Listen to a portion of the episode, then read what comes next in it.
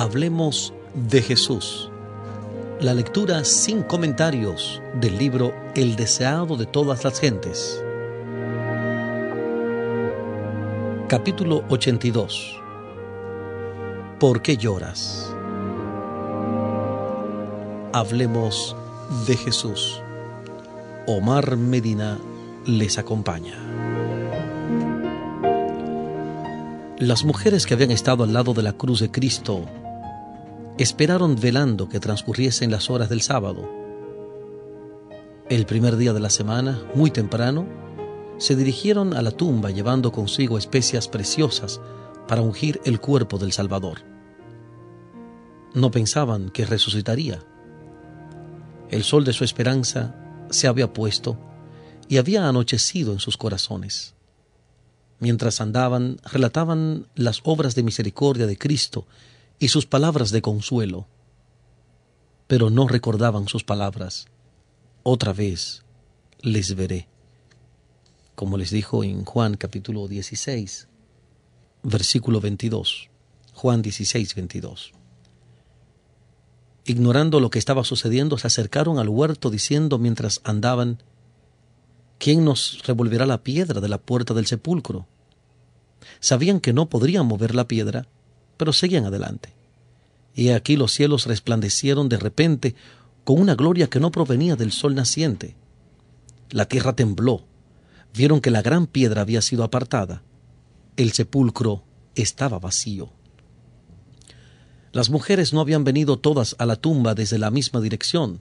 María Magdalena fue la primera en llegar al lugar, y al ver que la piedra había sido sacada, se fue presurosa para contarlo a los discípulos. Mientras tanto llegaron las otras mujeres. Una luz resplandecía en derredor de la tumba, pero el cuerpo de Jesús no estaba allí. Mientras se demoraban en el lugar, vieron de repente que no estaban solas. Un joven vestido de ropas resplandecientes estaba sentado al lado de la tumba.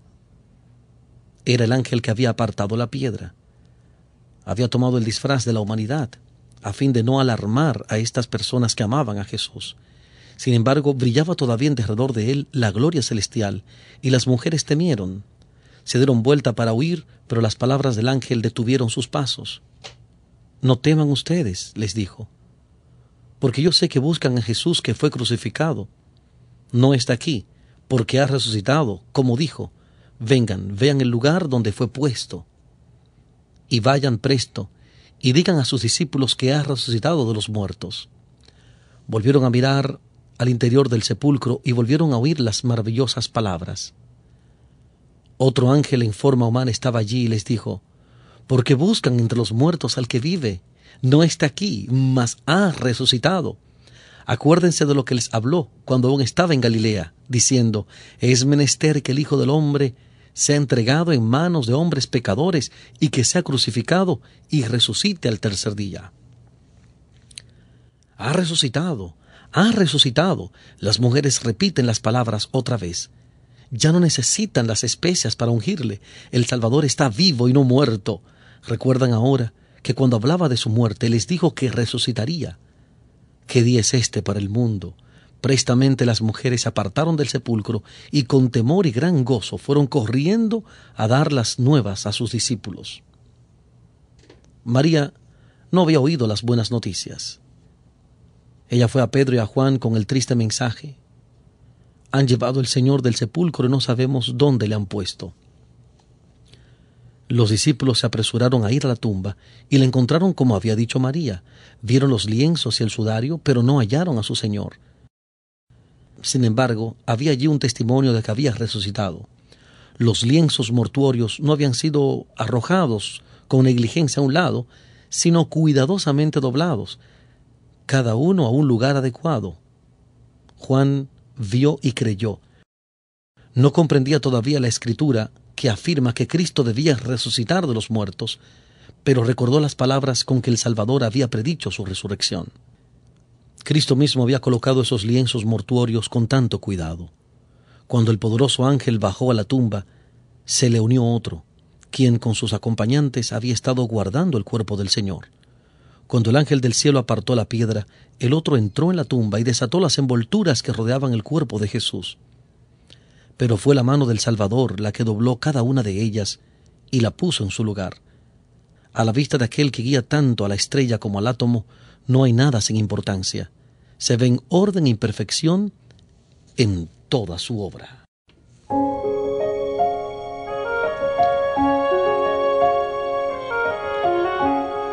Estamos presentando Hablemos de Jesús. La lectura sin comentarios del capítulo 82 del libro El deseado de todas las gentes. Capítulo 82. ¿Por qué lloras?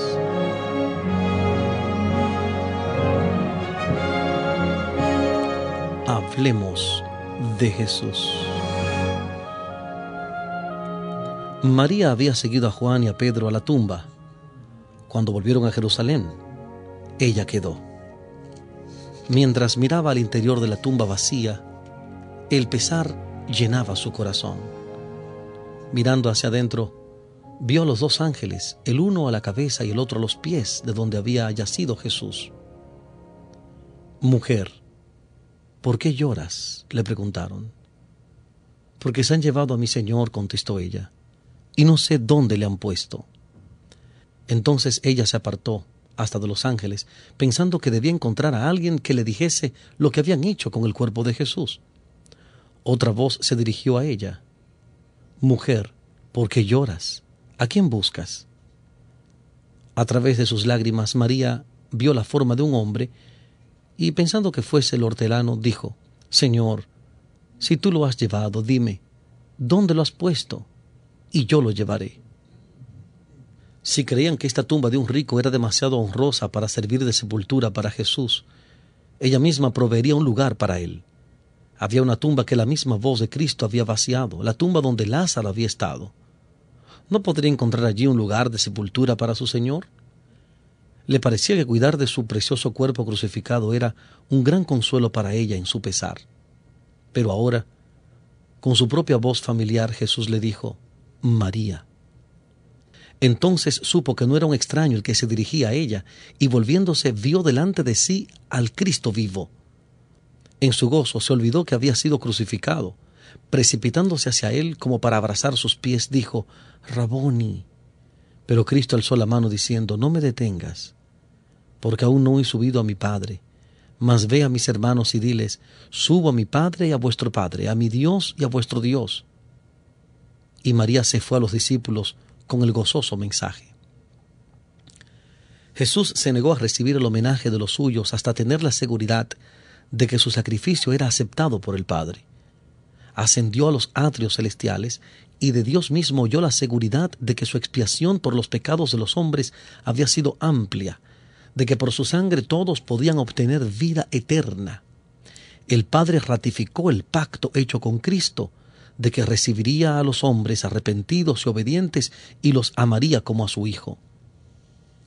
Cristo había de completar su obra y cumplir su promesa de hacer más precioso que el oro fino al varón y más que el oro de Ofir al hombre, como dice Isaías capítulo 13 versículo 12, Isaías 13 12.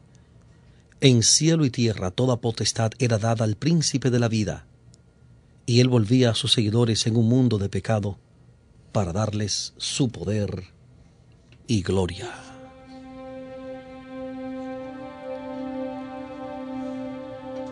Estamos presentando Hablemos de Jesús.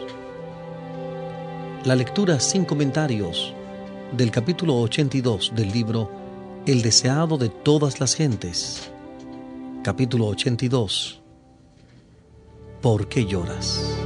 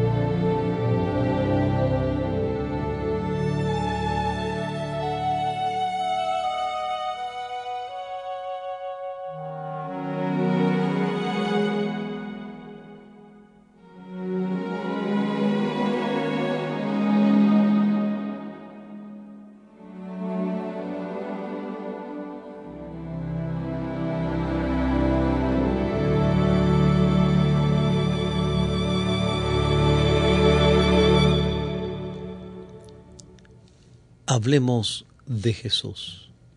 Continuamos con la lectura sin comentarios de este capítulo 82 del libro El deseado de todas las gentes. ¿Por qué lloras? Mientras el Salvador estaba en la presencia de Dios recibiendo dones para su iglesia, los discípulos pensaban en su tumba vacía, se lamentaban y lloraban. Aquel día de regocijo para todo el cielo era para los discípulos un día de incertidumbre, confusión y perplejidad. Su falta de fe en el testimonio de las mujeres da evidencia de cuánto había descendido su fe. Las nuevas de la resurrección de Cristo eran tan diferentes de lo que ellos esperaban que no las podían creer. Eran demasiado buenas para ser la verdad, pensaban. Habían oído tanto de las doctrinas y llamadas teorías científicas de los saduceos que era vaga la impresión hecha en su mente acerca de la resurrección apenas sabían lo que podía significar la resurrección de los muertos. Eran incapaces de comprender ese gran tema. Vayan, dijeron los ángeles a las mujeres, digan a sus discípulos y a Pedro que Él va antes de ustedes a Galilea. Allí le verán, como les dijo. Estos ángeles habían estado con Cristo como ángeles custodios durante su vida en la tierra, habían presenciado su juicio y su crucifixión, habían oído las palabras que él dijera a sus discípulos. Lo demostraron por el mensaje que dieron a los discípulos y que debieron haberlos convencido de su verdad. Estas palabras podían provenir únicamente de los mensajeros de su Señor resucitado. Digan a sus discípulos y a Pedro, dijeron los ángeles, desde la muerte de Cristo, Pedro había estado postrado por el remordimiento su vergonzosa negación del Señor y la mirada de amor y angustia que le dirigiera al Salvador estaban siempre delante de él. De todos los discípulos, él era el que había sufrido más amargamente. A él fue dada la seguridad de que su arrepentimiento era aceptado y perdonado su pecado. Se le mencionó por nombre. Digan a sus discípulos y a Pedro que él va antes de ustedes a Galilea, allí le verán. Todos los discípulos habían abandonado a Jesús y la invitación a encontrarse con Él vuelve a incluirlos a todos. No los había desechado. Cuando María Magdalena les dijo que había visto al Señor, repitió la invitación de encontrarle en Galilea. Y por tercera vez le fue enviado el mensaje. Después que hubo ascendido al Padre, Jesús apareció a las otras mujeres diciendo, Salve. Y ellas se allegaron y abrazaron sus pies y le adoraron. Entonces Jesús les dice, no teman, vayan, den las nuevas a mis hermanos para que vayan a Galilea y allí me verán. La primera obra que hizo Cristo en la tierra después de su resurrección consistió en convencer a sus discípulos de su no disminuido amor y tierna consideración por ellos. Para probarles que era ya su Salvador vivo, que había roto las ligaduras de la tumba y no podía ya ser retenido por el enemigo la muerte, para revelarles que tenía el mismo corazón lleno de amor, que cuando estaba con ellos como su amado Maestro, les apareció vez tras vez. Quería estrechar aún más en derredor de ellos los vínculos de su amor. Vayan, digan a mis hermanos, dijo, que se encuentren conmigo en Galilea. Al oír esta cita tan definida, los discípulos empezaron a recordar las palabras con que Cristo les predijera su resurrección pero aún así no se regocijaban. No podían desechar su duda y perplejidad. Aun cuando las mujeres declararon que habían visto al Señor, los discípulos no querían creerlo. Pensaban que era pura ilusión.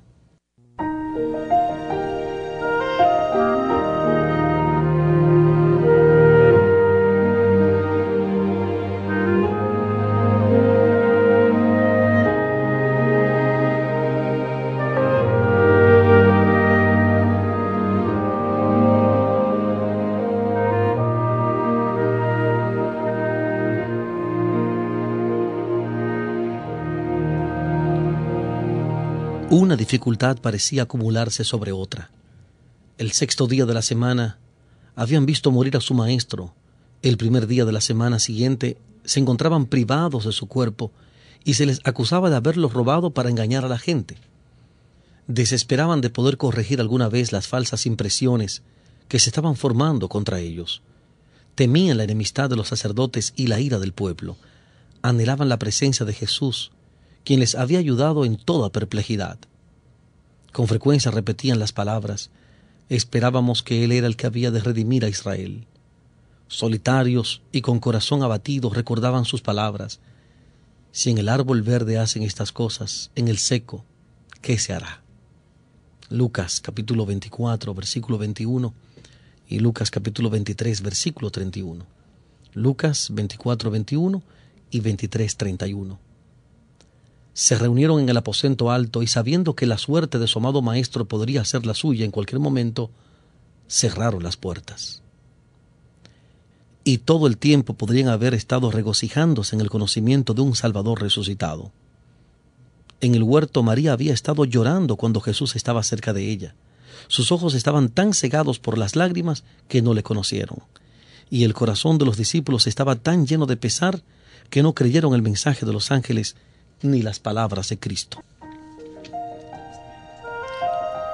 ¿Cuántos están haciendo todavía lo que hacían esos discípulos? ¿Cuántos repiten el desesperado clamor de María?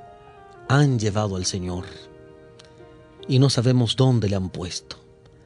¿A cuántos podrían dirigirse las palabras del Salvador? ¿Por qué lloras? ¿A quién buscas? Está al lado de ellos, pero sus ojos cegados por las lágrimas no lo ven. Les habla, pero no lo entienden. Ojalá que la cabeza inclinada pudiese alzarse, que los ojos se abriesen para contemplarle, que los oídos pudiesen escuchar su voz. Vayan presto, digan a sus discípulos que ha resucitado. Invítenlos a no mirar la tumba nueva de José, que fue cerrada con una gran piedra y sellada con el sello romano. Cristo no está allí. No miren al sepulcro vacío. No lloren como los que están sin esperanza ni ayuda. Jesús vive. Y porque vive, viviremos también. Brote de los corazones agradecidos y de los labios tocados por el fuego santo el alegre canto Cristo ha resucitado. Vive para interceder por nosotros. Acepten esta esperanza y dará firmeza al alma como un ancla segura y probada. Crean y verán la gloria de Dios.